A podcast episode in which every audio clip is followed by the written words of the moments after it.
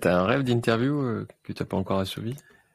Ah bah j'en ai plein. Hein. Je veux dire, euh, euh, là j'ai une ou deux opportunités. Genre, euh, on m'a donné un go. Je, je le dirai pas parce que c'est pas Ouais, parce que je- je veux pas, c'est parce que j'ai j'ai j'ai j'ai peur de me porter la poisse. Ça arrive souvent. superstitieux, moi. Euh, Ouais, je suis exactement. comme toi. Ouais, ouais. Euh, mais j'ai eu un, un des founders d'une des plus belles boîtes de la tech US, mais genre, euh, tu vois, un nom euh, grand comme ça, quoi, tu vois.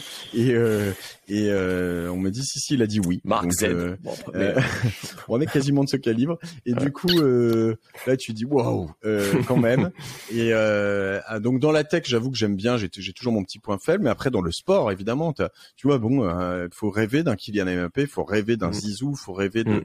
euh, mais pourquoi pas, euh, tu vois, d'un euh, d'un euh, Macron, Sarko, euh, Ouais. euh, ça, ça peut être cool. Euh, dans euh, euh, des actrices, euh, je pense à Cotillard par exemple, j'adorerais Mhm. avoir Virginie Efira qui a eu des vies euh, Ouais. incroyables.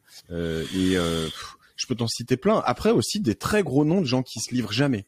Mhm. euh, J'adorerais avoir euh, Bernard Arnault, euh, Ouais. euh, Mullier père, Pinot père. Après Mhm. peut-être les enfants aussi, pourquoi pas. Mais d'abord les, les pères, les parents Mhm. parce que c'est eux qui ont fondé ou souvent on fait grossir les trucs. Euh, Bolloré, euh, Hanouna, tu vois Ouais, des gens comme ça. Euh, voilà, j'en ai plein. Et, et je les travaille tous. euh, J'en j'en aurai certains d'entre eux, euh, un maximum, euh, hopefully quoi.